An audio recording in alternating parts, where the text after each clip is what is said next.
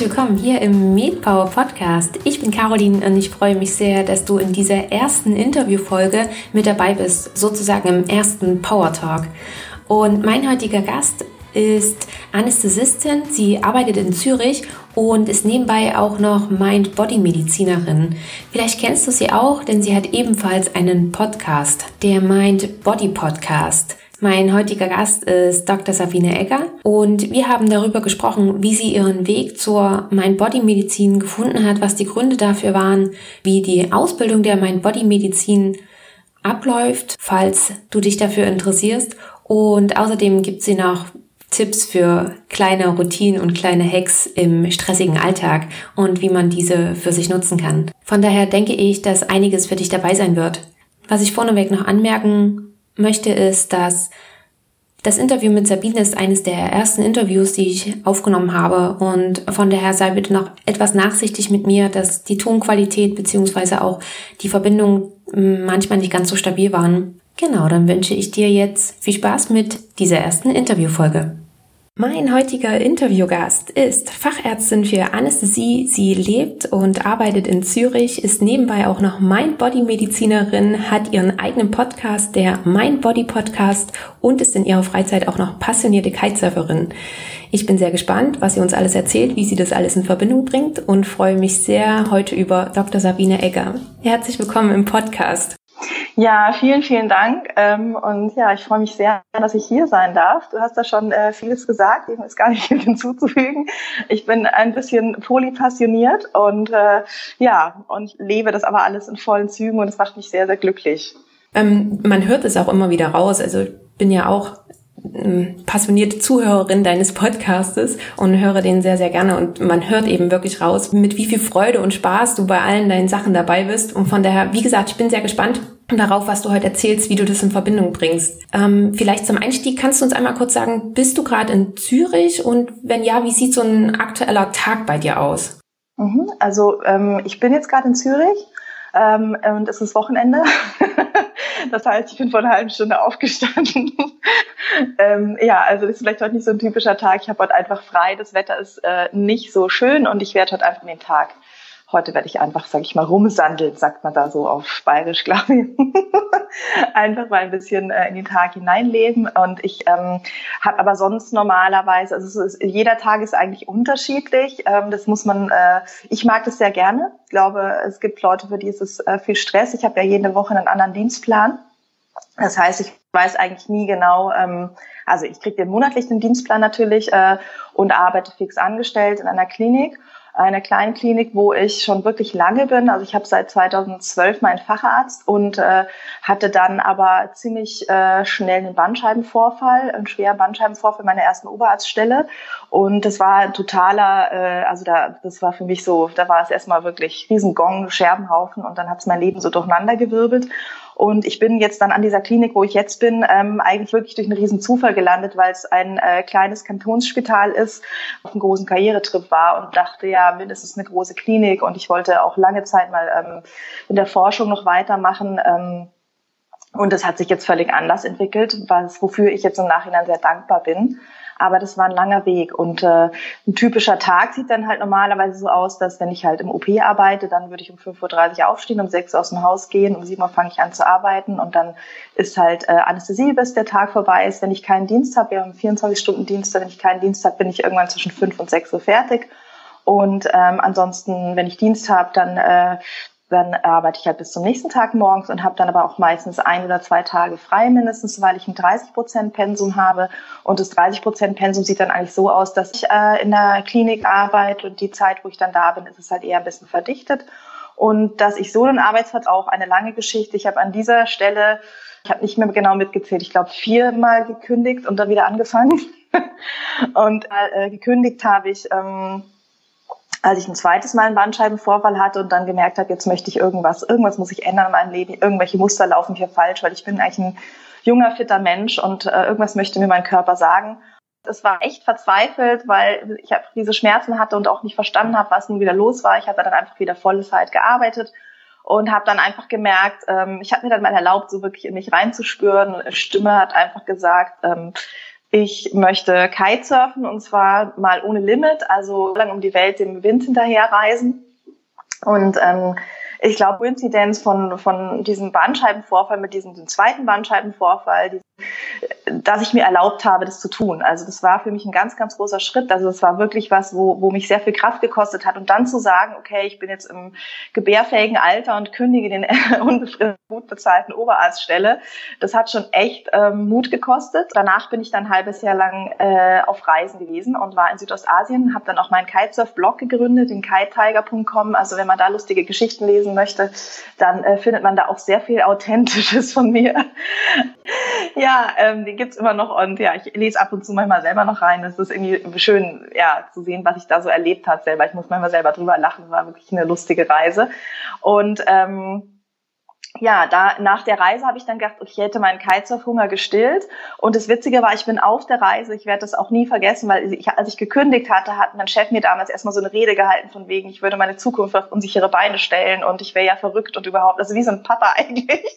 Und ich dachte so, oh Gott, ja scheiße, vielleicht hat er recht. Aber eigentlich war, war mir irgendwie, also ich habe gespürt, nee, also äh, ich stelle nie wieder die Klinik oder Arbeit über meine Bedürfnisse. Das habe ich oft genug gemacht und das hat mich dazu geführt, dass es mir nicht gut geht, unter anderem. Also dass ich Bandscheibe habe und hier ist irgendwas im Ungleichgewicht. Also ich habe es einfach gespürt, dass da bei mir Bedürfnisse sind, die auch wichtig sind. Und drum habe ich irgendwie gemerkt, dass ich auf dem richtigen Pfad bin und habe das dann so durchziehen können. Naja, auf jeden Fall war es witzig, weil ich war ich war unterwegs und ich war in Singapur in einem Hostel und ich hatte dann E-Mail-Verkehr mit meiner ähm, ja, HR-Chefin sozusagen äh, und die hat dann gefragt, ja, äh, ob ich nicht wieder anfangen wollen würde. Denselben Arbeitsvertrag quasi wieder aufnehmen und ich dachte, ja, ich hab, wollte ja eigentlich ein Sabbatical haben, das ging bei euch nicht, aber jetzt kriege ich es doch und habe dann so gesagt, okay, kann ich machen, ich, ich sehr gerne. Ähm, aber ich brauche dann äh, mindestens zwei Monate unbezahlten Urlaub pro Jahr und dachte, ja gut, das machen sie eh nicht. Ne? Und dann haben sie gesagt, ja klar, kein Problem. Und dann habe ich jetzt ja Bingo. Und dann habe ich äh, den Vertrag aus Singapur, aus dem Hostel gemacht, den Arbeitsvertrag zurückgefaxt, total cool. Und da habe ich dann, äh, hatte noch drei Monate Reisen vor mir und ich glaube, es gibt nichts Cooleres, als zu wissen, hey, ich habe danach, äh, falle ich wieder in ein gemachtes Nest, aber habe jetzt noch drei Monate völlige Freiheit vor mir. Also es war ein unglaublicher Flow-Zustand. Und ähm, bin dann wiedergekommen und habe dann eigentlich so gedacht, ähm, ja, das war 2016 dann, habe ich gedacht, Mensch, jetzt bin ich, äh, jetzt kann ich normal werden, jetzt kann ich mich setteln, jetzt kann ich, äh, bin ich in diesem Arbeitsvertrag zurück in meinem alten Leben zurück in Zürich und jetzt, jetzt kann ich einfach, ja, jetzt arbeite ich und bin wie alle Menschen und krieg ein Kind und äh, ja, bin zufrieden.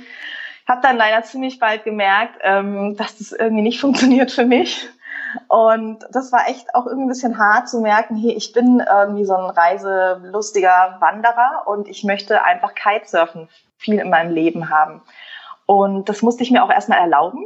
Äh, habe dann aber gemerkt, dass es das Kitesurf nie ist genauso wichtig wie dieses Arzt nie. Also ich muss diese beiden Ichs einfach unter einen Hut bringen, weil sonst äh, hat es keine Balance. Also ich habe einfach gemerkt, dass das äh, für meinen Ausgleich und für meinen ja, für meinen Glückszustand im Leben beides wichtig ist und dass das ähm, Arzt sein, nur weil es vielleicht sozial größer angesehen ist und besser angesehen und weil das mein Konto füllt und das Geizsurfen mein Konto nicht füllt, ähm, ist es nicht mehr wert. Und das war eine ganz wichtige Entscheidung, wo ich dann gesagt habe, so, das äh, wird wieder geändert.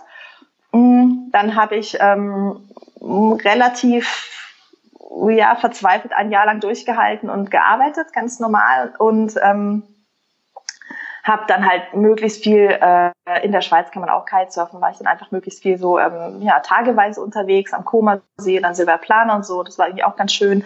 Aber ich habe irgendwie gemerkt, ich fühle mich gefangen äh, in diesem Arbeitsvertrag und in diesem Setting und in meinem Leben und dann fühle ich, habe ich mich auch wieder schlecht gefühlt, weil ich mir dachte, du müsstest, du hast doch alles, was stimmt nicht mit dir?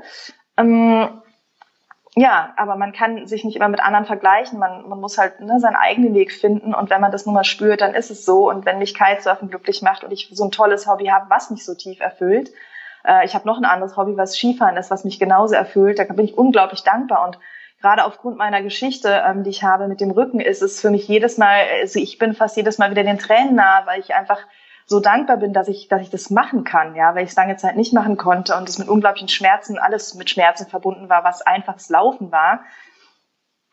Und deswegen bin ich eigentlich heute sehr dankbar drüber, dass ich, äh, ja, dass, dass mein Körper so mitmacht bei dem, was ich äh, gerne mache.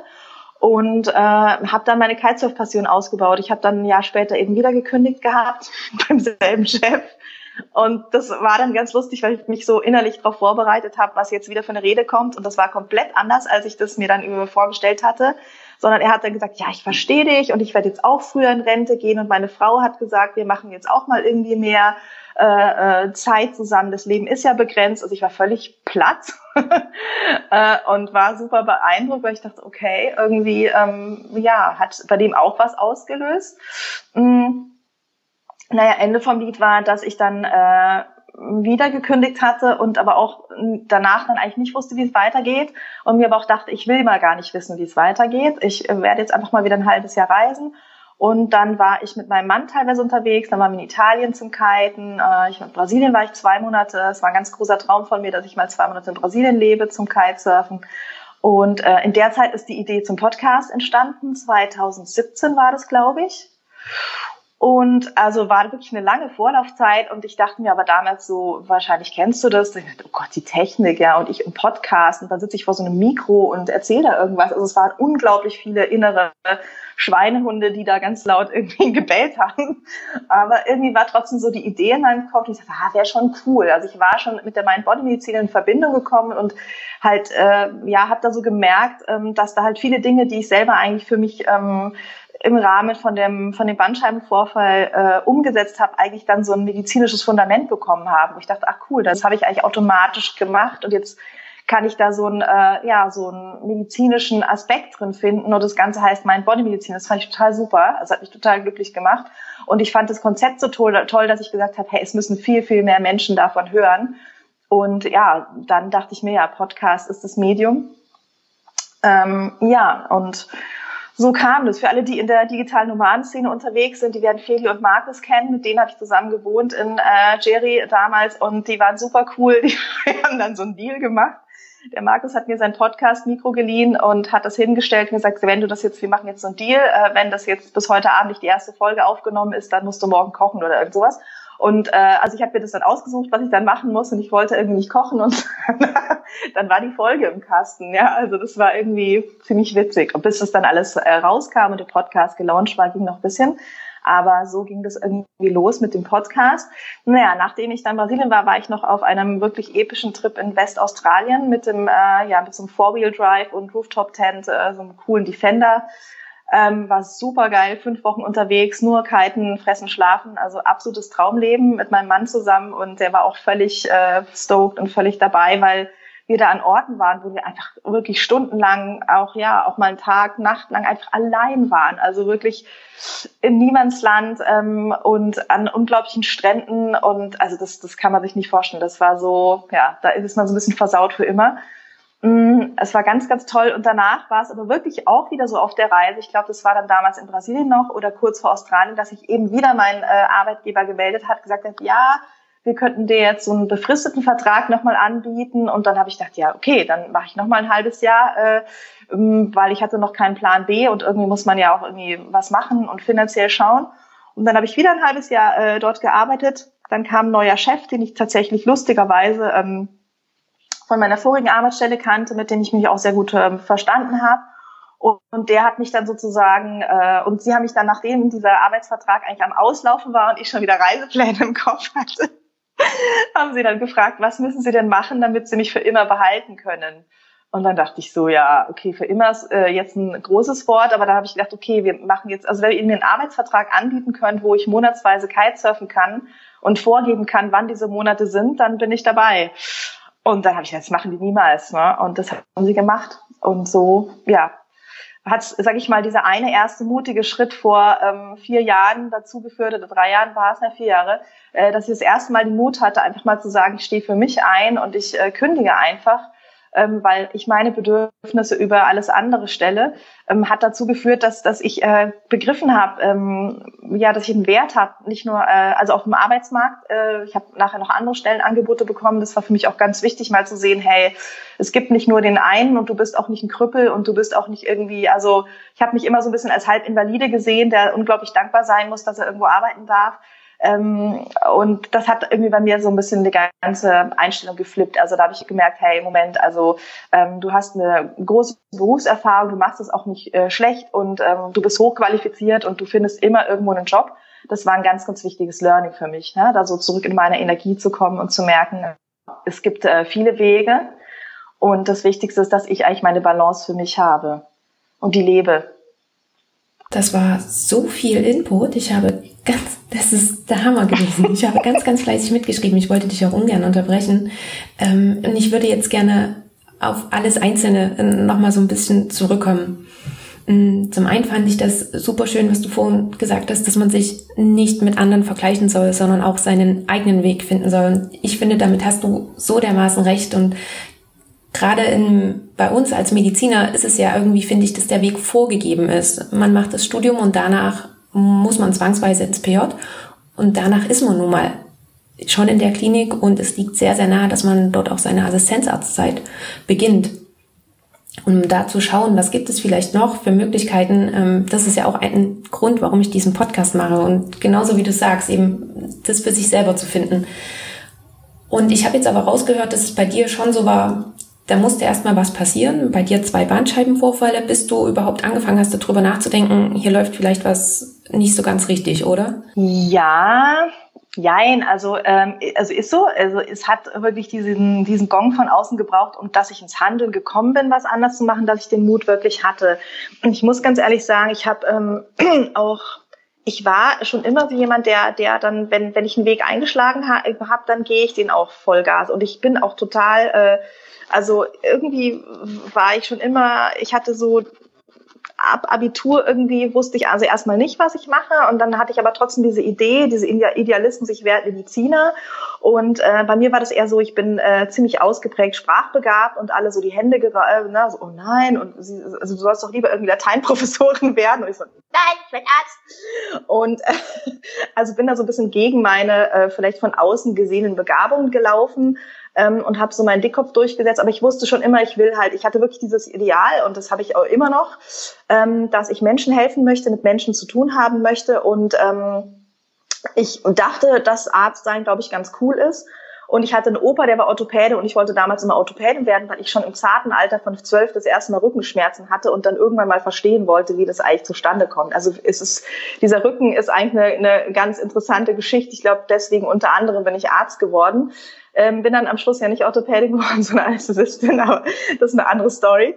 Ähm, und ich habe, also für mich, ich war auch, ich werde es nie vergessen, meine ersten Arbeitstage, ähm, ich war so äh, im Flow, das kann man gar nicht beschreiben. Ich war so begeistert, weil es war jeden Tag so viel Neues. Also ich bin jeden Abend ins Bett gefallen, war total im Eimer aber es war ähm, es war so so super spannend. Ich fand ich habe das so ich fand das so toll. Also ich bin da in die Anästhesie reingerutscht und ähm, Narkosen machen und Narkosen zu lernen und jeden Tag irgendwas Neues und oh, heute habe ich es erstmal intubiert und am nächsten Tag habe ich es erstmal irgendwie eine PDA gemacht und eine Spinale und ein Axillaren Plexus und solche Sachen und das war unglaublich und und auch so zu sehen irgendwie so ich war immer ein bisschen, äh, wie soll ich sagen, das kennst du vielleicht so am Anfang, man will irgendwie, man spürt, dass man alles lesen kann, aber man weiß einfach und man kann noch so viel lesen, die Erfahrungen, die muss man machen. Und das fand ich immer so ein bisschen schwierig, weil ich mir dachte, oh Gott, es kann ja jeden Tag so viel passieren und ich kann wirklich jedes Buch gelesen haben, was ich eh nicht schaffe. Aber die Erfahrung, die, die kommt mit der Zeit. Und da ähm, sich reinzugeben, fand ich nicht so einfach immer, aber es war ist eine unglaublich tolle Reise gewesen. Also ich war wirklich ähm, meine ersten Berufsjahre einfach nur durchweg total begeistert von dem, was ich da mache. Also ich war auch da wirklich wieder völlig äh, passioniert und fand es super.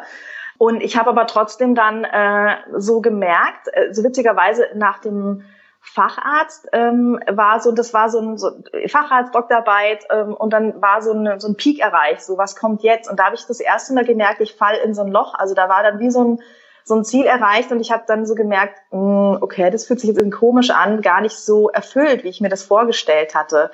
Und dann war, dann kommt es von außen halt, ja, ist ja logisch, jetzt musst du halt Oberärztin und Leitende werden und dann irgendwie Chefin. Und dann dachte ich mir so, ja, was ist der Unterschied? Dann mache ich denselben Job, aber ich bin dann eigentlich noch weniger im OP. Ich bin dann einfach noch mehr am Koordinieren. Ich bin nur, nur mehr noch mehr am Telefonieren, mache noch mehr Sachen gleichzeitig, ne, kann gar nicht mehr meine eigentliche Arbeit am Patienten machen und habe äh, mehr Geld, noch mehr Arbeit und noch mehr Verantwortung. Das ist aber nicht das, was mich glücklich macht. Das habe ich schon gespürt. Aber das habe ich nicht zugelassen. Ne? Also ich habe da schon so eine, das, dieses erstmal so eine Diskrepanz gespürt zwischen was mir wirklich entsprechen würde, was meine Seele wahrscheinlich wollen würde und das was äh, was der Verstand mir sagt. Und das ist immer eine schlechte Wahl, wenn du wenn du nicht Ne, wenn, wenn Verstand, ich sag mal so Seele, Geist, Herz, wenn das alles nicht in einer Linie ist, dann, äh, dann geht's schief, dann kriegst du irgendein ein, ein kleines, einen kleinen Gong von außen. Bei mir war es dann halt irgendwann die Bandscheibe. Und ähm, wie hast du das vorher schon gespürt?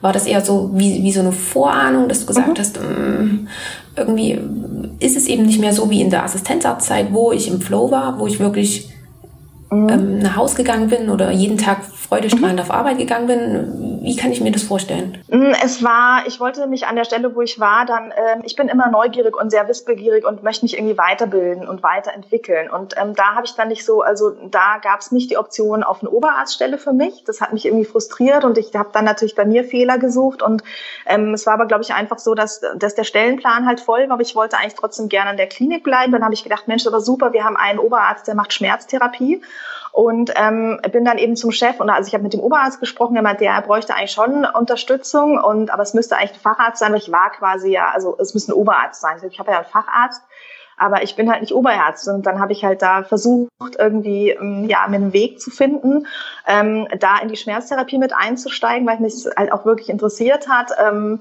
und habe da aber keinen, ja, da bin ich irgendwie nicht vorangekommen und das ging irgendwie nicht. Und ich habe eben keine Oberarztstelle bekommen. Also ich, ich schlussendlich bin ich da vor die Wand gelaufen. Und das war dann einer der Gründe, wo ich gesagt habe, na gut, dann suche ich mir eine andere Stelle und bin dann halt woanders Oberarzt, um dann wenigstens sozusagen da kompetenzmäßig aufzusteigen und, und Leute zu teachen Menschen, weil ich, weil mir das einfach wirklich Spaß macht, ähm, mich weiterzuentwickeln. Und ähm, das, äh, was ich dann einfach vorher gespürt habe, wenn ich ehrlich war, in den manchen Momenten war einfach so eine ganz tiefe Sehnsucht, mal auszusteigen und zu sagen, hey, na, damals war es ja so, hatte ich einen Skilehrerschein, seit dem Studium war der so ein bisschen brach gelegen und ich hatte immer so die Idee, hm, da machst du mal eine Saison Skilehrer.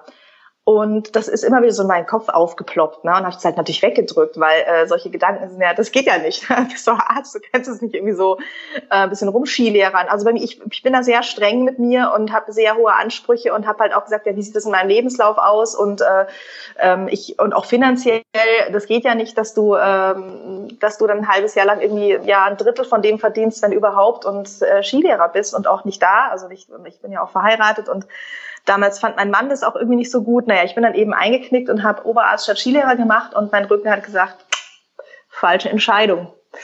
So kann ich es im Nachhinein sehen. Ne? Das habe ich natürlich in dem Moment nicht so geschnallt, aber heute kann ich da klar sehen, dass es halt einfach ja, so sehe ich das heute, dass wenn du, immer wenn du gegen dein Inneres und deine inneren Stimmen, wenn du da lang genug nicht drauf hörst und da immer drüber gehst, dann gibt's einfach mal irgendwann, kriegst du Bescheid in irgendeiner Form. Und wie lange war ungefähr die Phase vorher? Kannst du das jetzt im Nachhinein noch sagen? Also die Phase von, ich habe das da schon gemerkt, bis dann wirklich doch mal der Gong ich, kam? Ich, ich glaube schon sicher ein Jahr. Mhm. Ja. Ja. Ich habe schon gespürt, als ich auf den Facharzt so zugelernt habe und also bei uns in der Schweiz sind das zwei Prüfungen, das ist eine schriftliche ähm, und eine mündliche. Und bei mir war dann ziemlich, äh, also ich habe die schriftliche ehrlich gesagt so ein bisschen so mitgemacht, weil ich dachte, meine ähm, Kollegen machen das jetzt und meine Peer Group ist dabei. Also ich, ich schreibe jetzt auch mal mit. Und dann dachte ich mir schon so, ja, wenn das jetzt klappt, wird's echt eng, weil ich dann irgendwie mündliche habe und Rigorosen von meiner Doktorarbeit. Und das war tatsächlich innerhalb von einer Woche beides. Also ich war dann völlig am Peak. Und ähm, aber ich habe dann, in, also als das Schriftliche durch war, ist so, habe ich schon das erste Mal so gemerkt, oh, ähm, da habe ich das erste Mal dieses Loch gespürt und dachte, ja, und jetzt? Ähm, das ist so die letzte Prüfung, die ich ja, äh, sage ich mal, äh, machen musste. Und danach ist alles freiwillig und irgendwie habe ich dann gemerkt, dass, ja, da so ein halbes Jahr, Jahr oder so habe ich schon gespürt, dass da irgendwie dass das nicht mehr so ganz, ja, für mich stimmt oder mich nicht mehr so ganz erfüllt.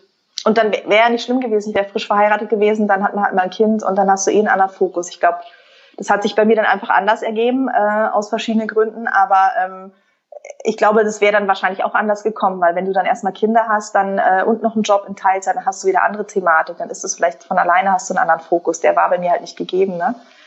Das heißt, für mich war schon nach wie vor ist und ist immer noch wichtig. Ich, ich äh, wenn ich einen Job mache oder meinen Beruf, der, ich, egal was ich mache, mich muss das erfüllen. Da bin ich ganz, das ist so einfach. Ich verbringe viel zu viel Zeit damit, finde ich, und Ähm, dann noch bei uns ist es einfach so, dass ja mit Menschen zu tun. Ich, das muss, muss mich glücklich machen, davon muss ich 100% überzeugt sein, sonst ist es nicht richtig. Da bin ich so, ja, keine Ahnung, da bin ich vielleicht ein bisschen absolutistisch unterwegs.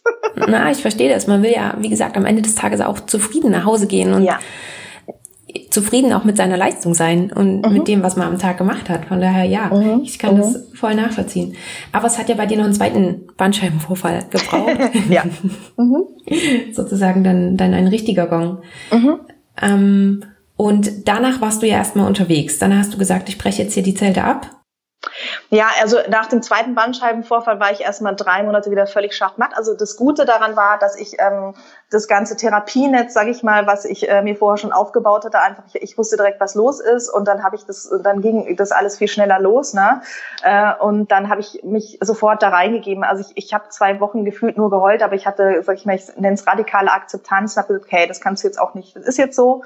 Und da musst du jetzt durch. Aber ich habe schon ziemlich Verzweiflung gespürt, weil ich dachte, fuck, wenn ich jetzt wieder sechs Monate durch diese Schmerzhölle gehen muss, dann ähm, uh, also das war schon was, wo ich dachte, ich weiß nicht, ob ich das schaffe. Also da war ich wirklich sehr am Ende mit meinen Kräften, muss ich sagen. Also es war eine tiefe Verzweiflung, die dann da war und ich wusste, jetzt brauche ich auch mindestens erstmal drei Monate, um überhaupt wieder irgendwie halbwegs laufen zu können. Ich hatte dann aber das Glück, weil ich halt ähm, trotzdem ja, also ich war auf einem anderen Fitnesslevel als vor dem ersten äh, Bandscheibenvorfall und ich habe mich dann schneller erholt. Also es ging nur drei oder vier Monate und dann war ich ähm, wieder recht mobil und konnte halt auch wirklich äh, wieder arbeiten gehen in Teilzeit und habe meinem Chef dann auch wirklich vom Krankenbett aus gesagt, ich werde nicht mehr als 60 Prozent arbeiten, weil es immer irgendwie auf 40, 50 Stunden hinausläuft und mein Körper sagt einfach nein, wenn es mehr wird. Und wenn ich wieder ankomme, sagt, hey, mir geht's total toll und äh, wir können mein Pensum aufstocken, dann darfst du bitte nein sagen und hiermit hast du die Lizenz ähm, weil ich wirklich so jemand bin und so bin ich auch in den zweiten Bandscheibenvorfall reingerutscht. Ich habe jeder hat so seine Muster, die ähm, ja bin ich so dran, die zu erkennen. Äh, ne? Man sagt ja so, erkenne dich selbst und je besser du dich selber kennst, desto besser ja wird dein Leben und desto besser kannst du für dich sorgen. Und äh, ich, das kann ich heute auch ganz klar sehen. Ich bin halt da so ein Typ, der funktioniert über Leistung und äh, über Rollen, die ich spiele und und äh, eine davon ist eben Anästhesist sein und äh, viel arbeiten. Äh, und wenn ich das nicht habe, dann, dann ist Unruhe, ne? weil ich dann, dann ist nicht so klar, was ist da noch. Und so bin ich da einfach wieder reingerutscht. Und da war es dann auch wieder so, dass ich mein Pensum aufgestockt habe, völlig ausgeblendet habe, dass ich im Vergleich zu meinen Kollegen, die vor Ort sind, äh, noch eine Stunde immer hin und her pendle jeden Tag von Zürich aus. Und das war, das ist nicht gut gegangen. Ne? Also bin ich einfach wirklich so wieder in die in das Hamsterrad reingesprungen mit Vollgas. Und da hat mein Rücken wieder gesagt, so eigentlich wolltest du ja was anderes. Und das war vorher auch wieder so eine Sache da hatte ich mich äh, schon mit anderen Möglichkeiten auch wieder auseinandergesetzt. Also integrative Medizin hat mich dann schon sehr angesprochen. Es gibt ein wahnsinnig tolles ähm, Zentrum für integrative Medizin in St. Gallen, was aber auch von Zürich wieder anderthalb Stunden ist. Ich lebe nun mal hier mit meinem Mann und meinem Kater. Ich will nicht nach St. Gallen umziehen. Und dann habe ich wieder gemerkt, oh, das äh, ist jetzt schwierig. Ich würde dort wahrscheinlich gerne anfangen und das interessiert mich zumindest sehr, aber eigentlich kann ich es nicht mit meinem Privatleben vereinen. Und das war wieder so, so ein Bruch, ne, wo ich gemerkt habe, eigentlich ja, mache ich jetzt wieder was, was gegen mein Herz geht und, und, und habe keinen Ausweg gesehen. Und das sind immer so die Situationen, wo, wo dann bei mir der Körper ganz gerne mal streikt. Mhm. So naja, im Nachhinein. Und dir dann dadurch die, die Signale sendet, mhm, dass du vielleicht genau. doch mal was ändern solltest. Und bist du auch dann daraufhin, weil du gesagt hast, ja, integrative Medizin klappt jetzt nicht aus verschiedenen mhm. Gründen, hast du dich dann umgeschaut, was vielleicht möglich ist und bist so zur Mind-Body-Medizin gekommen oder wie hast du das hm, Konzept das ist, entdeckt? Ja, das ist irgendwie äh, total spannend. Ich habe äh, über Facebook ähm, Kontakt gehabt mit einer Kollegin ähm, von vor, keine Ahnung, acht Jahren oder so, mit der ich mal zusammen eine Assistenzarztzeit hatte am Unispital in Zürich. Und die ähm, ist schon immer auch so ein bisschen querdenken gewesen und die war super cool, weil sie immer so radikal ehrlich war ähm, und auch in, in den Stellen, wo sie dann einfach auch, ja, also mit der, das war irgendwie cool, fand ich, die fand ich schon immer ganz cool. Und die hatte irgendwann, das war so abgefahren, hat sie ein, ähm, ich hatte schon privat angefangen, Bücher zu lesen. Ich weiß gar nicht mehr, ähm, äh, was das war, aber ich habe dann eben 2015, 16 angefangen, ähm, ganz viel über Reisen zu lesen. Dann kam ich in Persönlichkeitsentwicklung rein. Dann kam ich, ähm, habe ich mich eben so gefragt, äh, da können wir wann anders auch mal drüber reden, so ähm, woran scheitern, äh, wie finde ich in meiner in der Männerwelt so ähm, im Spital, in der Klinikwelt, wie finde ich da meinen Platz und wie kann ich mich behaupten? Also habe mich mit ganz vielen Dingen äh, und und wieso sabotiere ich mich immer selber? Also Mindfuck habe ich gelesen von der Petra Böck und das Arroganzprinzip ist auch noch ein cooles Buch ähm, und solche Sachen habe ich dann angefangen schon zu lesen und dann hatte die Kollegin da einen Facebook-Post gemacht mit einem Stapel Bücher ähm, äh, vor ihrem Urlaub, hat gesagt Urlaubslektüre. Das war der Post, glaube ich. Und ich habe das so gesehen und das ist ja auch ein Riesenzufall, dass man Facebook-Post von jemand anders sieht, weil man jetzt ja auch nicht jeden Tag da drinne ist. Und ähm, dann habe ich gedacht, Mensch, das ist ja total irre, die liest ja die gleichen Bücher wie ich. Also das ist ja total spannend. Und dann habe ich sie angeschrieben, meinte so, das wäre ja total der Zufall. Und dann hat sie gemeint, ja, ähm, ich müsse unbedingt äh, äh an die Summer School zur Mind Body Medizin. Und das war 2016 und die gibt's nur einmal im Jahr. Und ich habe dann gesagt, der geht nicht, weil ich bin schon am Kitesurf World Cup in Fehmarn und campe jetzt hier gerade. Ähm, und dann hat sich das zeitlich äh, nicht ergeben und dann ähm, habe ich aber schon gewusst, ich habe mich dann, glaube ich, fast ein Jahr vorher für die Summer School angemeldet und habe gedacht, hey, die kennt mich, wenn sie sagt, das ist cool, da gehe ich einfach mal hin. Und so bin ich da reingerutscht irgendwie, habe dann ja ja, später 2017 war ich dann in der Summer School das erste Mal und dann habe ich schon beschlossen, okay, das, äh, ja, da mache ich Vertiefungsseminar und das mache ich auf jeden Fall ähm, weiter, weil ich das irgendwie super fand. Also ja, das war eine ganz, ganz tolle Ausbildung. Also war das auch eher so eine spontane Sache. Mit ja. sie meinte, guck da mal hin und du hast gesagt, mhm. ja, mache ich mhm. mal. Mhm. Genau, genau. Und kannst du uns dann auch mal ganz kurz was zu dieser Summer School erzählen oder auch generell mhm. die Ausbildung zur Mind Body Medizin oder was mhm. ist, ist überhaupt Mind Body Medizin? Es gibt vielleicht auch welche, die das noch nicht wissen. Mhm, mhm. Also ähm, die Mind Body Medizin ist ein ja, äh, ganzheitliches, patientenzentriertes Therapiekonzept, was auf ähm, ja, Studien basiert. Die kommt ursprünglich, also alles, was da ähm, angewendet wird, ist äh, in Studien belegt und hat eigentlich die Idee, so das äh, Best of Ost und West zu verbinden, sage ich mal, in der Medizin. Und äh, Dinge wie ähm, zum Beispiel aktive Entspannung durch Meditation, ähm, Bewegung, Ernährung, Atemtechniken und naturheilkundliche Selbsthilfestrategien äh, ja, den Patienten an die Hand zu geben oder auch dem Menschen an sich und ähm, beizubringen, dass der dann einfach ja, in der Lage ist, seine eigenen Ressourcen zu stärken. Und das fand ich irgendwie super cool. Patienten oder kranken Menschen ihm eigentlich Möglichkeiten an die Hand gibt, wie er sich selber helfen kann. Damit, ja, damit hast du mir auch schon meine nächste Frage vorne weggenommen. Ich wollte dich nämlich noch fragen, äh, wo denn der Unterschied ist zu den anderen ähm, ganzheitlichen Konzepten wie gerade TCM oder Ayurveda oder ähnliche Sachen. Aber du meintest ja schon und hast es gerade so schön formuliert, dass es eben diese Verbindung von Ost und West ist. Mhm. Mhm. Ähm, wie, wie ist die Ausbildung noch aufgebaut? Man kann das nur, ich habe mich da auch schon ein bisschen belesen, nur mhm. in einer Uni machen in Deutschland, oder? Also soweit ich weiß, ist es momentan so, also du kannst es momentan in Deutschland nur an der Uni in Essen machen. Ich weiß nicht genau, ob sie in Wittenherdecke auch sowas aufbauen oder an der Charité, da bin ich überfragt, sage ich ganz ehrlich, aber die Ausbildung zur zertifizierten Mindboy kannst du momentan nur an der Uni in Essen machen. Und es funktioniert so, dass du ähm, als erstes musst du mal an der Summer School gewesen sein. Die ist ähm, vom 29.09. meine ich in, äh, in Essen. Ist ein guten Einblick. Also da sind dann alle Dozenten da und ich glaube, dieses Jahr wird es auch ganz toll, weil sie 20-jähriges Jubiläum feiern, wenn ich nicht alles täusche wo du einfach mal ganz, ganz tolle Vorträge bekommst, ganz viele ähm, Patienten sich dort auch auf der Bühne präsentieren, ihre Geschichte erzählen, was mich, also ich war schon zweimal dort und es hat mich wirklich jedes Mal sehr beeindruckt, ähm, die Erfolge, die die da feiern, also ähm, unglaublich. Ähm, und du lernst dann einfach auch ne, immer so ein bisschen ähm, ja die die Mind-Body-Medizin an sich kennen. Und dann gibt's auch noch Workshops dazu und dann kannst du eben nachher einfach mal für dich entscheiden, okay, ist das was für mich oder nicht? Und danach kannst du dich äh, für das Vertiefungsseminar anmelden und das geht dann, ähm, ich glaube mittlerweile dauert es zwei Jahre aber das weiß ich nicht genau, das müsste man auf der Webseite wahrscheinlich nochmal nachschauen. Äh, das startet dann im Februar des nächsten Jahres. Also die Summer School ist eben immer im äh, Ende August und dann äh, geht im folgenden Jahr, dann Anfang des Jahres, die Weiterbildung los. Und das war jetzt diesmal so aufgeteilt, dass es fünf mal drei Tage waren. Also es war jetzt, und was ich auch noch wichtig finde, dass man zwischendrin wirklich Zeit hat. Also für mich war es super, weil ich eine Teilzeitstelle hatte weil das ist anders, als man sonst als Mediziner Fortbildung macht, wo man irgendwelche Sachen liest und dann muss man Tests abgeben und dann ist das irgendwie durch. Man, alles, was man dort lernt, übt man selber. Und das ist ganz schön intensiv. Ähm, das ist ganz, ganz toll. Es ist eine wahnsinnig spannende Reise, die ich jedem nur ans Herz legen kann. Also das ist schon sehr intensiv und äh, da lohnt es sich auch dem Zeit und Raum zu geben. Mhm. Und mit übt man selber, meinst du, übt man selber an sich oder übt man mhm. selber? Sowohl als auch. Du bist sozusagen, du bist einerseits also Teilnehmer praktisch von den ähm, von den Modulen, die die Patienten auch äh, wahrnehmen und gleichzeitig bist du hast du aber, auch immer so diese Metaebene als zukünftiger Kursleiter. Und ähm, das heißt alles was du äh, was was du im Kurs mit den Patienten machst übst du selber mit dir und ist dann aber auch so, dass du dann immer mit Hausaufgaben, ordentlich Hausaufgaben nach Hause gehst, die du machen darfst, weil es ja alles achtsame Selbstfürsorge ist. Also du musst gar nichts, du darfst alles machen.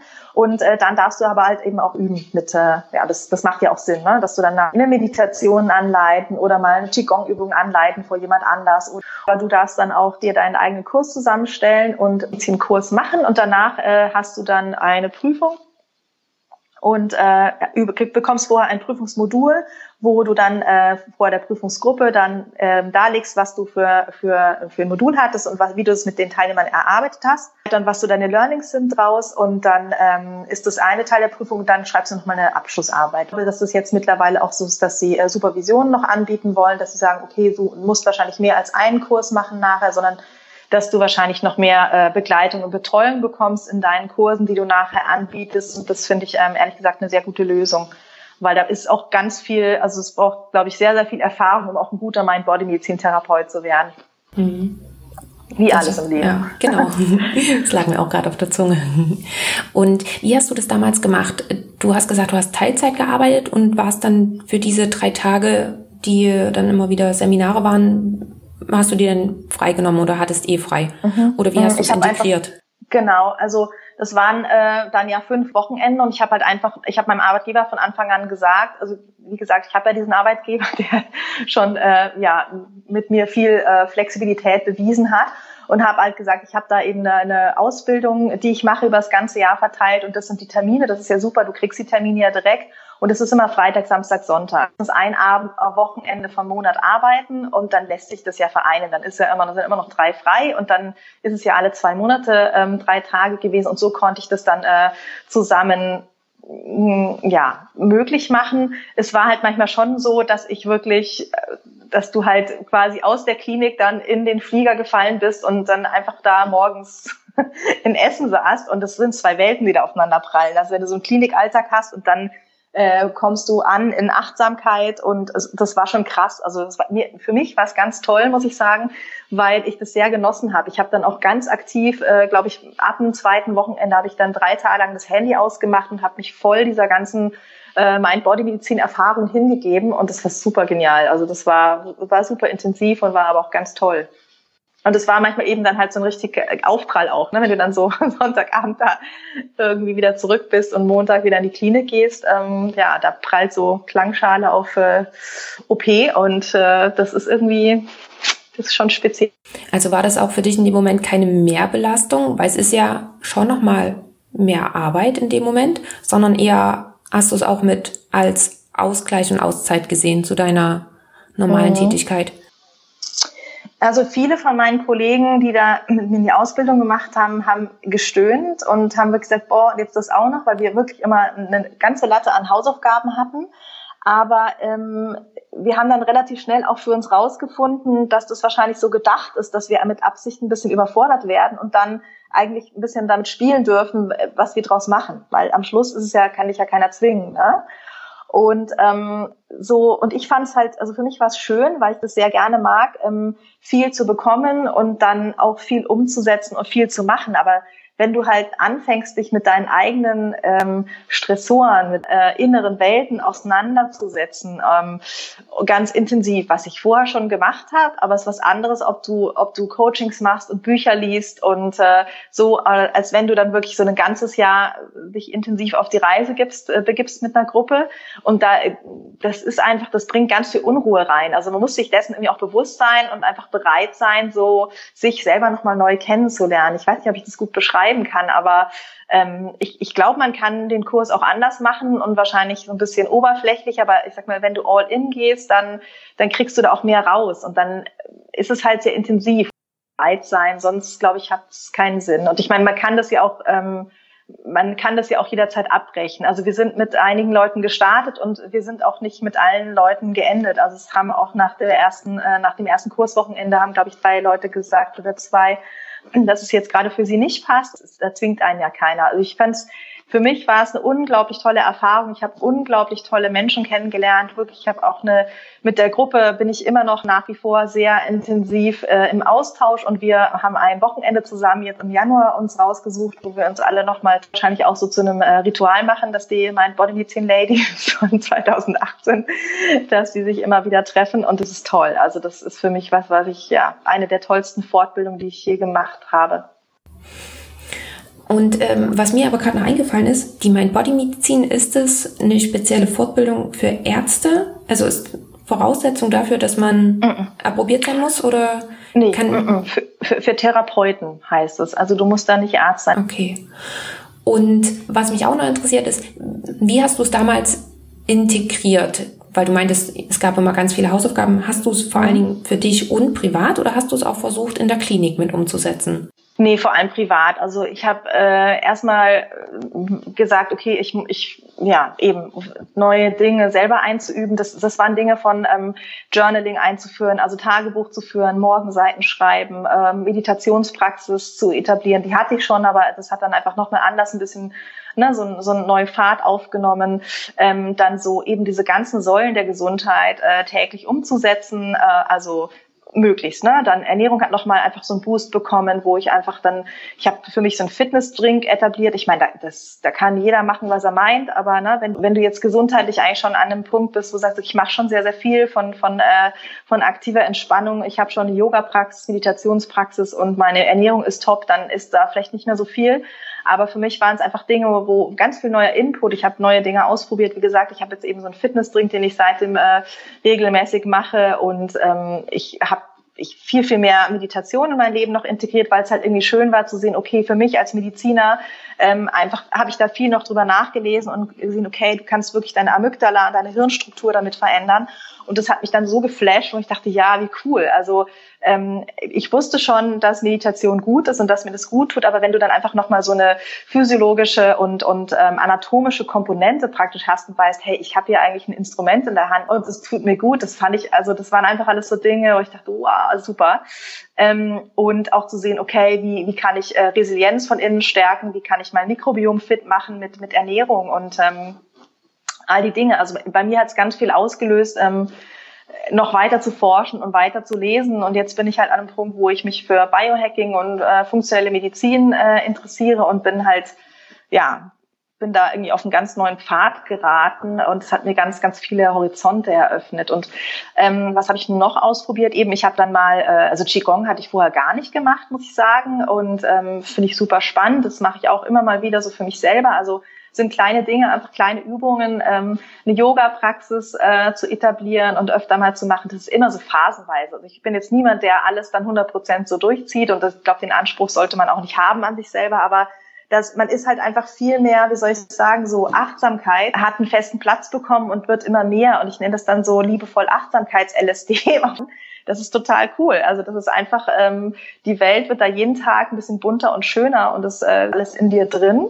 Und diese Ressourcen hat jeder Mensch. Also jeder Mensch hat diese Ressourcen, ähm, mal mehr, mal weniger, weil Krankheit und Gesundheit immer ein Gleichgewicht ist. Aber das ist in jedem von uns vorhanden und jeder von uns kann damit arbeiten, greifen. Und das finde ich so unheimlich schön. Also das ist ja, es ist wirklich eine, eine tolle ähm, Form von Medizin. Oder ich zum Beispiel, also was ich wirklich integriert, ähm, ist ähm, ist Atmung, also äh, mich immer wieder mit meinem Atem zu verbinden, was natürlich weil du hast, ähm, du beatmest Patienten, du hast eine Atemkurve, du hast einen Pulsoxy, also du hast lauter kleine Reminder, die du dann so für dich selber nutzen kannst. Und äh, gerade wenn ich dann merke, so jetzt äh, ist die Situation sehr stressig, dann verbinde ich mich ganz aktiv mit meinem Atem und fokussiere mich dann einfach und dann ist meine Arbeit besser. Also ähm, ich nutze da vieles wirklich für mich und äh, ich glaube, das, das merkt man auch. Also das ist so, ich kriege das auch gespiegelt, weil die Patienten äh, auch, glaube ich, spüren, dass ich wirklich sehr präsent bin. Ich bin einfach wirklich versuche immer 100 Prozent da zu sein bei dem, was ich mache. Ich bin sehr viel fokussierter und das entstresst mich total. Also ich habe für mich selber auch so eine Achtsamkeitsminute eingeführt in meiner Sprechstunde. Also wenn ich Prämedikationssprechstunde habe, dann nehme ich mir selber auch ganz aktiv Pausen, manchmal mit den Patienten, manchmal ohne, wo ich einfach so eine Minute jetzt nur sein und atmen, was nicht immer einfach ist, wie du weißt, weil der Piepser klingelt.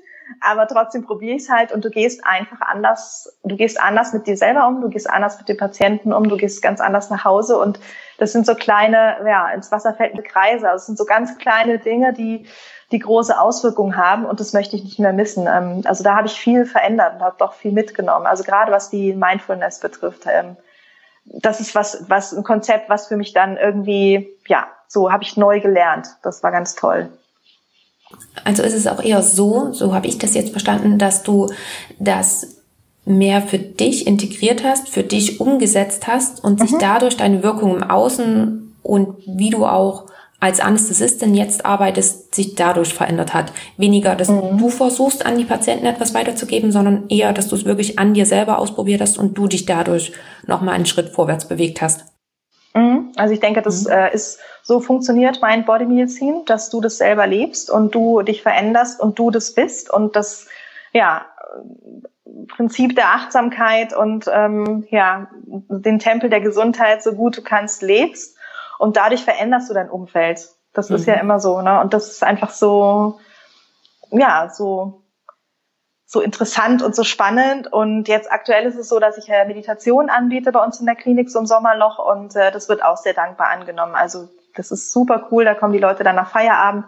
Und das war jetzt so ein Pilotprojekt, wo ich gesagt habe, ich mache das einfach mal. Ich habe bei der Physiotherapie einen Raum bekommen, weil ich eben sage, ich möchte das einfach Spaß macht, das Meditationen anzuleiten. Und das mache ich jetzt mit ähm, mit Arbeitskollegen auf freiwilliger Basis. Ja, und so setze ich das um. Also es sind immer so kleine Happen, die ich irgendwie, die ich umsetze oder ich, ich versuche halt zu inspirieren. Ich back dann halt mal ein schönes Brot irgendwie und äh, bringe das in die Klinik mit und dann fragen alle, oh, was ist da denn drin? Und dann sage ich halt so, diese und jene Körner und die machen das mit deinem Mikrobiom und deswegen ist es toll, weil oder ne, Pflanzenöle, gute, hochwertige. Also dass ich einfach so ähm, durch das Vorleben und das selber machen immer wieder ähm, ja, die Leute so ein bisschen in meinem Umfeld in, äh, in, inspiriere, aber ich gehe nicht auf Leute los, die das nicht wollen. Also wenn da Absichtslosigkeit ist, ich komme jetzt, ich missioniere nicht und ähm, wenn Leute nachfragen, dann bin ich da natürlich, freue ich mich über das Interesse, aber ich gehe jetzt nicht rum und sage, ihr müsst jetzt alle so und so. Das, so funktioniert das auch nicht. Mhm. Sehr, ja. sehr spannend. Und du hast vorhin auch erwähnt, dass du Routinen für dich so ein bisschen etabliert hast, mhm. ähm, die, die Atemminute und auch, mhm. dass du dich dann nochmal bewusst mit deinem Atem verbindest. Mhm. Gibt es noch andere Routinen, gerade Meditation oder auch Yoga, wo du sagst, okay, das brauche ich definitiv in meinem Tag, damit mein Tag gut wird? Oder hast du zum Beispiel auch eine Morgenroutine oder mhm. wie integrierst du das? Also ähm, Morgenroutine ist äh, gibt es zwei sozusagen. Eine, wenn ich frei habe, dann äh, also eine, die ich immer mache, das Öl ziehen. Ähm, also das mache ich, wenn ich arbeite oder wenn ich frei habe. Das mache ich eigentlich fast immer.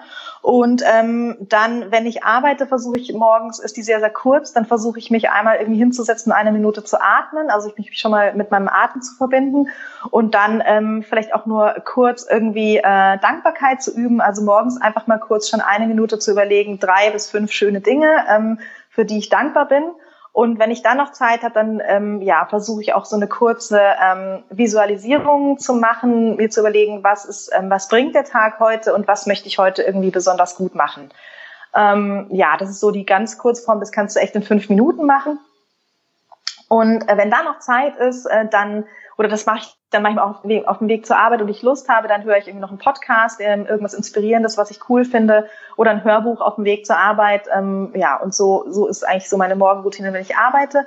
Und wenn ich nicht arbeite, dann schreibe ich sehr gerne Morgenseiten. Also dann äh, ist bei mir Öl ziehen und Morgenseiten schreiben ähm, groß angesagt. Und danach meditiere ich und dann starte ich auch den Tag. Und dann geht es einfach ein bisschen länger. Also dann gebe ich mir sicher eine Stunde Zeit oder so für alles und mache eigentlich eine ausgiebige Meditation. Und ich mache sehr gerne Meditation ähm, von, von der Calm-App oder ungeleitete, dass ich nur einen Timer stelle und einfach mal da sitze und mir selber zuhöre und schaue, was ich so denke. Oder ähm, von der Eva Hub mache ich auch noch sehr gerne. Das findest du auf YouTube. Mhm. Das ja. Werde ich auch alles verlinken, was du hier mit angesprochen hast. Ja. Das, das mache ich auf alle Fälle. Ähm, für solche, die das vielleicht das erste Mal hören und sich denken, ja, mit meinem Atem verbinden, wie mache ich denn das? Kannst du uns da vielleicht auch einmal noch ganz kurz eine Anleitung geben? Mhm. Also das ist äh, gar kein großes Geheimnis. Es geht eigentlich nur darum, du hast ja deinen Atem hast du immer dabei und die meiste Zeit atmest du ja überhaupt nicht bewusst. Aber du kannst ja jederzeit sagen, okay, ob du jetzt stehst oder sitzt, ist im Prinzip egal. Und dann kannst du sagen, okay, jetzt, ähm, jetzt verbinde ich mich einfach mal bewusst mit meinem Atem, kannst dabei die Augen offen halten oder geschlossen, je nachdem, wo du gerade bist. Also bei der Arbeit wäre es dann wahrscheinlich offen.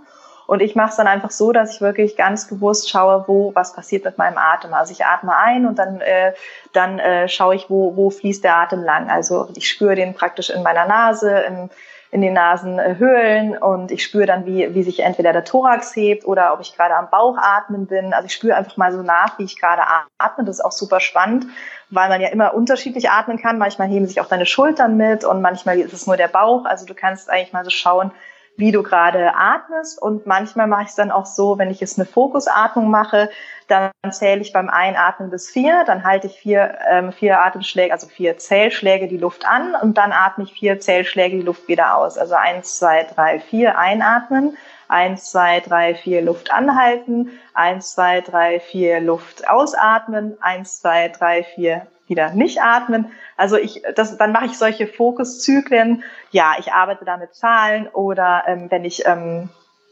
wenn ich ähm, ja, wenn ich es brauche und gerade wirklich viel los ist in der Arbeit und ich dann auch mal die Möglichkeit habe, mich kurz in mein Büro zurückzuziehen, dann setze ich mich auch wirklich hin, mache die Augen zu und dann, dann vermittle ich es mit Wörtern wie zum Beispiel Entspannung für mich, Ruhe für mich, ne, Entspannung für mich, Ruhe für mich, Gelassenheit für mich, Stress lass nach. Also ich, ich so kleine Mantras möchte ich sagen und die verbinde ich einfach dann mit meinem Ein- und Ausatmen und versuche halt wirklich auf den Atem nur zu schauen und zu gucken, ähm, dass, dass der, der wird dann meistens auch von alleine langsamer und über den la langsamer werdenden Atem, ähm, ja, geht da deine Herzfrequenz auch runter und so, ja, kommst du automatisch in die Relaxation Response. Was auch super funktioniert, ist von 10 auf 0 runterzählen. Also wenn du merkst, okay, du bist jetzt irgendwie gerade im, Du möchtest dich ein bisschen runteratmen oder beruhigen, kannst aber auch von 0 auf 10 hochzählen, wenn du dich eher so ein bisschen aktivieren willst. Also ich finde, mit dem Atem kann man ganz, ganz toll spielen und viel machen. Und manchmal reicht es auch wirklich, dass man äh, sagt, äh, im Alltag, wenn, wenn du ich auch beim Autofahren mache ich das übrigens, du kannst ja an die Räderroten Ampel oder wenn du in Stau kommst, einfach mal sagen,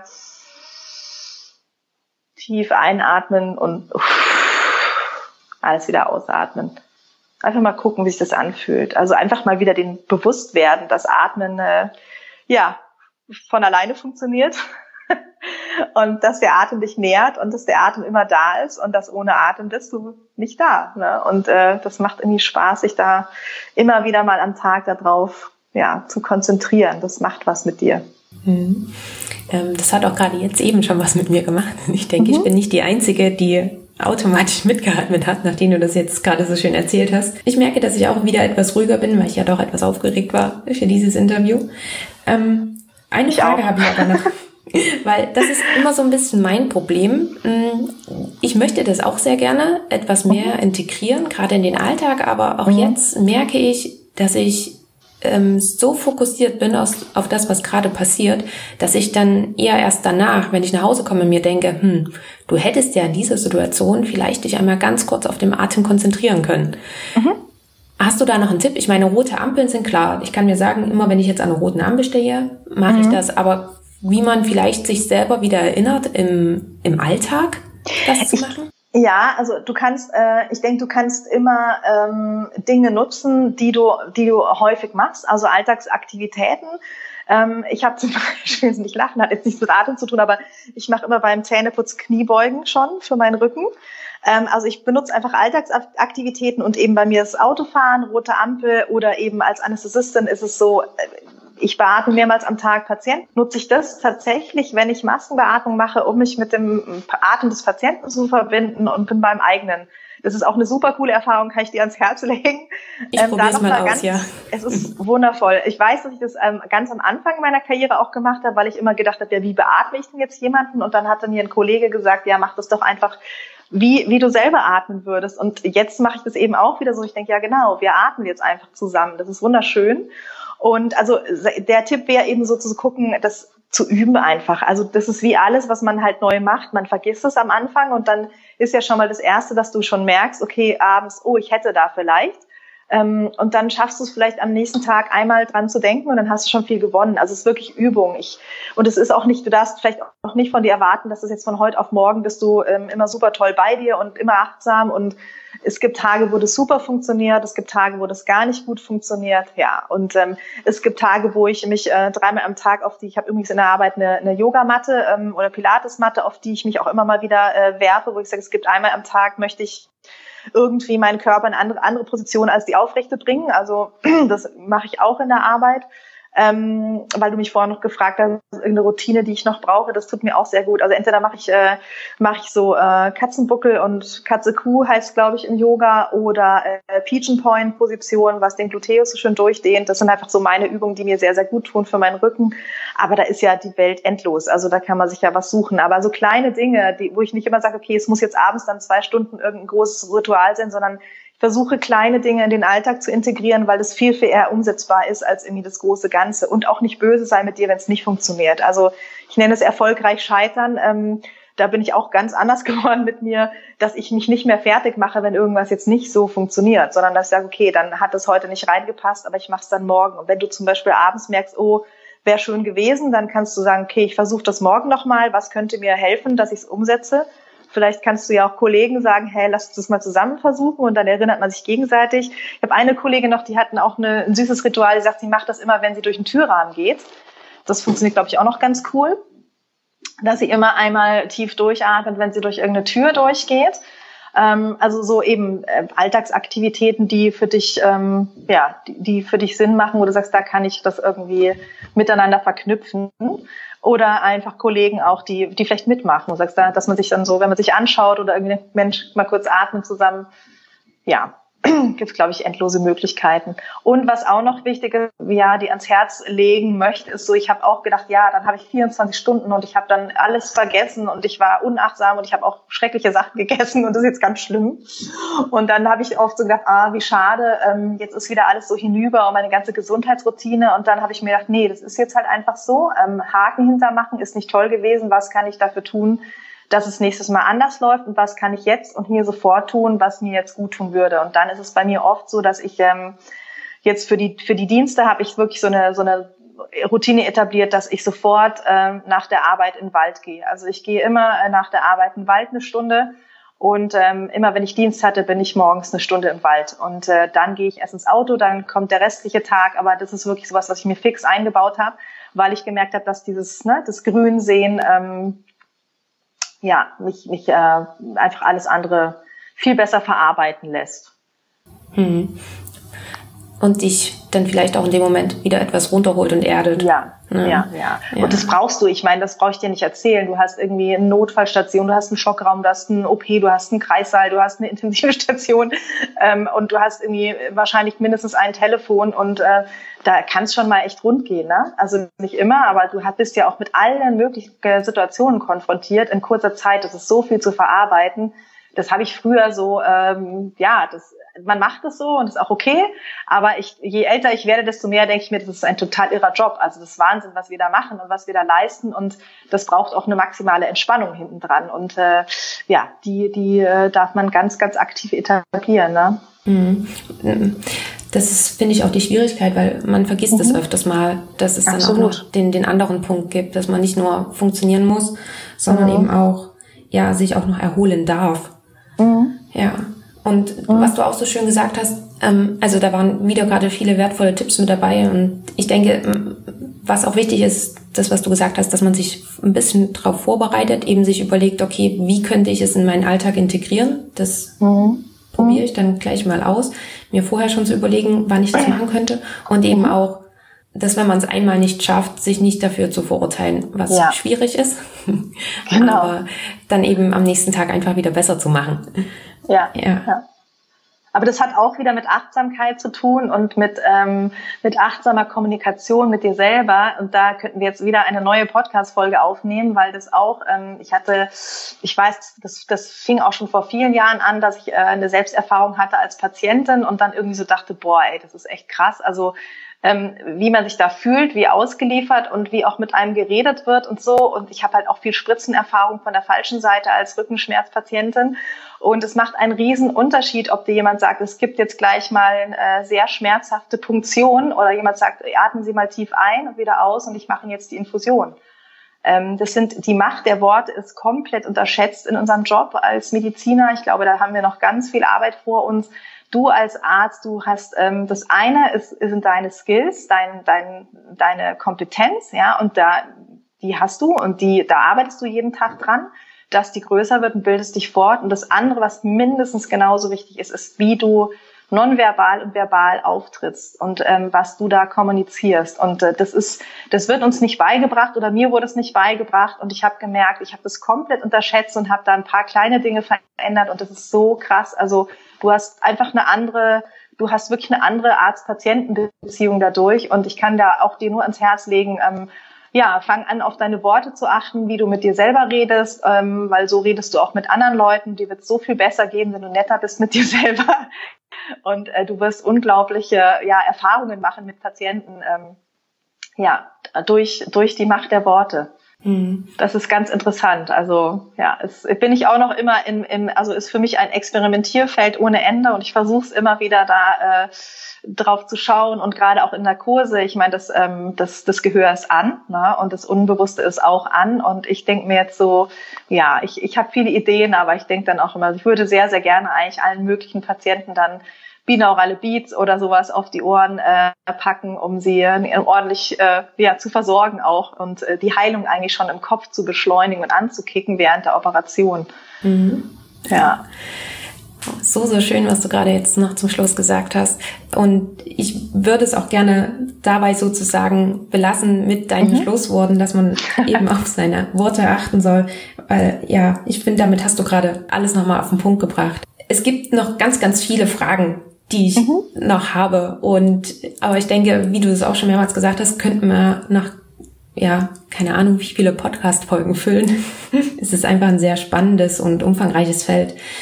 Ähm, ja, wie gesagt, für heute würde ich es gern dabei belassen. Und gibt es aber sonst noch irgendwas, was du vielleicht noch hinzufügen möchtest, wo du sagst, okay, das ist mir noch wichtig, das haben wir noch nicht erwähnt? Hm, ich glaube, ich würde einfach gern meinen jungen Kollegen vor allem sagen, ähm, oder was ich zu meinem jüngeren Ich auch sagen würde, sei nicht so streng zu dir und erlaub dir mehr zu spielen. Erlaub dir am besten jeden Tag zu spielen. Das ist genauso wichtig wie deine Arbeit. Mhm, okay, ja. damit hast du mir meine Abschlussfrage nochmal vorne weggenommen.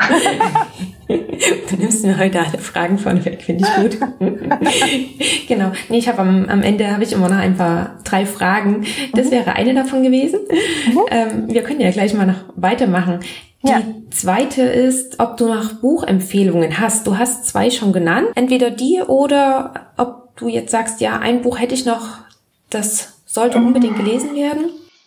Boah, das ist super schwierig, weil es irgendwie so viele sind. Ähm, oh, also ein, ich, ich kann, äh, ein Buch ist für mich schwierig. Also was ich sehr, sehr cool fand, war Mind Over Medicine von äh, Lissa Ranklin. Das war so das erste, wo ich ähm, mit der Mind Body Medizin in Kontakt kam und ähm, The Love Response von Eva Selhab. Mhm. Das wären so zwei Bücher, die äh, finde ich sehr schön äh, Mind Body Medizin äh, mal so ja, ja. beleuchten. Sind alle, ich habe sie auf Englisch gelesen, ich glaube, die gibt es mittlerweile auch auf Deutsch. Mhm. Ich glaube auch, habe ich schon schon gesehen ja. und werde sie mhm. natürlich verlinken. Und noch eine Frage, wo siehst du den Arztberuf in ungefähr 10 bis 15 Jahren? Hm. Ich glaube, ähm, puh, spannende Frage. Ich glaube, dass, ähm, dass, ich, dass äh, die Akutmedizin weitgehend so bleiben wird und auch darf und sich natürlich in dem Feld, also da, wo sie ist, weiterentwickeln darf. Und ich glaube, da machen wir alle einen sehr, sehr guten Job.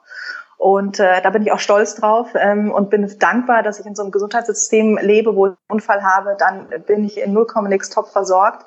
Kann ich jetzt echt so sagen, bin ich froh drüber.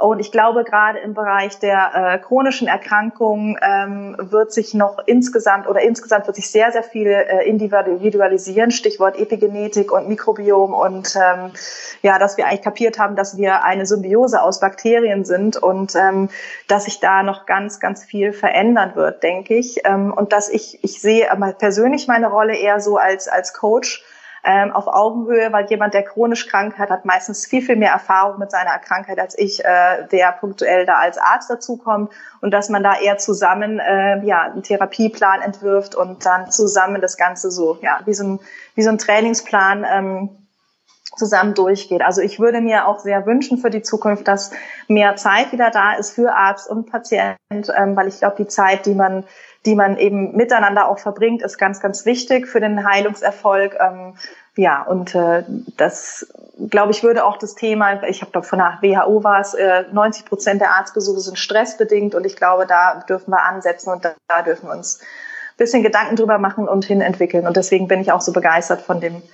ganzen Konzept der Mind-Body-Medizin, weil ich denke, da ist ganz viel Potenzial mhm. für Ärzte und Patienten. Ja, super. Vielen Dank. Mm, falls jetzt unsere Zuhörer und Zuhörerinnen sich denken, boah, krass, ich würde sehr gern mit der Sabine irgendwie in Kontakt kommen. Wie ist das möglich? Und gibt es irgendwie auch Sachen, die du neben deiner Anästhesistentätigkeit noch anbietest? Mhm. Also ähm, du findest alles äh, von mir auf drsabineegger.com, ist meine Homepage und ich gebe, äh, also ich habe den Podcast, freue ich mich auch sehr, wenn du reinhörst und wenn du irgendwelche Fragen hast und äh, Themen, die dich interessieren, dann äh, freue ich mich über Input, ähm, dann mache ich auch gerne Folge zu, finde ich super spannend. Auf Instagram und Facebook unter Dr. Sabine Egger und ich mache ein Retreat in äh, Portugal äh, im Oktober von 13.10. bis 19.10. und da ähm, ja, kriegst du ganzheitliches Gesundheitscoaching und Kitesurfen und Yoga. Und wenn du da mitmachen möchtest und mitfahren möchtest, dann kannst du dich auch sehr gerne über meine Homepage bei mir melden. Perfekt. Das werde ich alles in den Shownotes verlinken. Und ja, ähm, dann bleibt es mir jetzt bloß noch vielen lieben Dank zu sagen, dass du da warst, dass du dein ganzes Wissen mit uns geteilt hast. Und ähm, ja, bedanke mich ganz herzlich und freue mich schon auf ein hoffentlich noch nächstes Interview mit dir. Ja, vielen Dank. Hat mir sehr, sehr viel Spaß gemacht und äh, ich danke dir sehr für diese Möglichkeit. Es war wirklich ein ganz, ganz tolles Gespräch mit dir. Das war das Interview mit Dr. Sabine Egger und ich hoffe, es hat dir beim Zuhören genauso viel Spaß gemacht, wie es mir Spaß gemacht hat, dieses Interview zu führen. Außerdem hoffe ich auch, dass du noch ein paar Learnings mit rausnehmen konntest und welche das genau waren, würde ich mich sehr freuen, wenn du mir das doch einmal in den Kommentaren unter dem Post bei Facebook oder auch bei Instagram schreibst. Ansonsten freue ich mich natürlich immer sehr, wenn du auch unabhängig von dieser Folge mit mir Kontakt aufnehmen willst. Ich verlinke dir all die Kanäle dazu einmal in den Show Notes und ich würde mich natürlich auch sehr, sehr freuen, wenn du den Podcast einmal bewertest. Das Ganze geht bei iTunes äh, unter diesem Podcast. Dort kannst du ihn bewerten und gegebenenfalls auch einen Kommentar dalassen. Wie gesagt, ich freue mich sehr darüber, denn damit hilfst du mir, diesen Podcast noch zu verbreiten, damit ihn auch noch mehr Mediziner hören. Und natürlich kannst du ihn noch ganz einfach empfehlen an deine Kommilitonen oder auch an deine mm, Kollegen und Kolleginnen. Falls du noch jemanden kennst, bei dem du sagst, okay, seine oder ihre Geschichte oh, beziehungsweise ihr Weg, den er oder sie eingeschlagen hat, ist ebenfalls interessant und sollte doch einmal gehört werden, dann melde dich natürlich auch sehr, sehr gerne bei mir. Natürlich werde ich dir auch alles, was Sabine und ich angesprochen haben, in den Shownotes verlinken. Dazu gehört natürlich die Summer School der Mind Body Medizin, aber auch die genannten Bücher, die Meditation oder auch die, die Khan-App. Den Kontakt zu Sabine verlinke ich dir ebenfalls, genauso wie ihren Podcast. Denn falls du dir jetzt vielleicht denkst, ja, mega spannend, diese Mind Body Medizin und wie fange ich da jetzt vielleicht am besten an? Soll ich mir jetzt gleich ein Buch kaufen? Ich bin ja immer so ein, ein Büchermensch dann hör doch ganz einfach mal in ihrem Podcast rein, weil das ist, denke ich, ein guter erster Weg, um in die Mind-Body-Medizin einzusteigen. Und falls du noch mehr willst, kannst du natürlich auch an ihrem Retreat teilnehmen. Das wird dieses Jahr noch durchgeführt und zwar im Oktober. Dazu werde ich dir natürlich auch alles verlinken und nimm doch einfach mit Sabine Kontakt auf, wenn du sagst, dass das für dich vielleicht in Frage kommt. So, und damit sind wir jetzt wirklich am Ende. Die nächste Power Talk Folge kommt dann morgen schon raus und ja, bis dann wünsche ich dir eine schöne Zeit. Lass es dir gut gehen und ciao, ciao.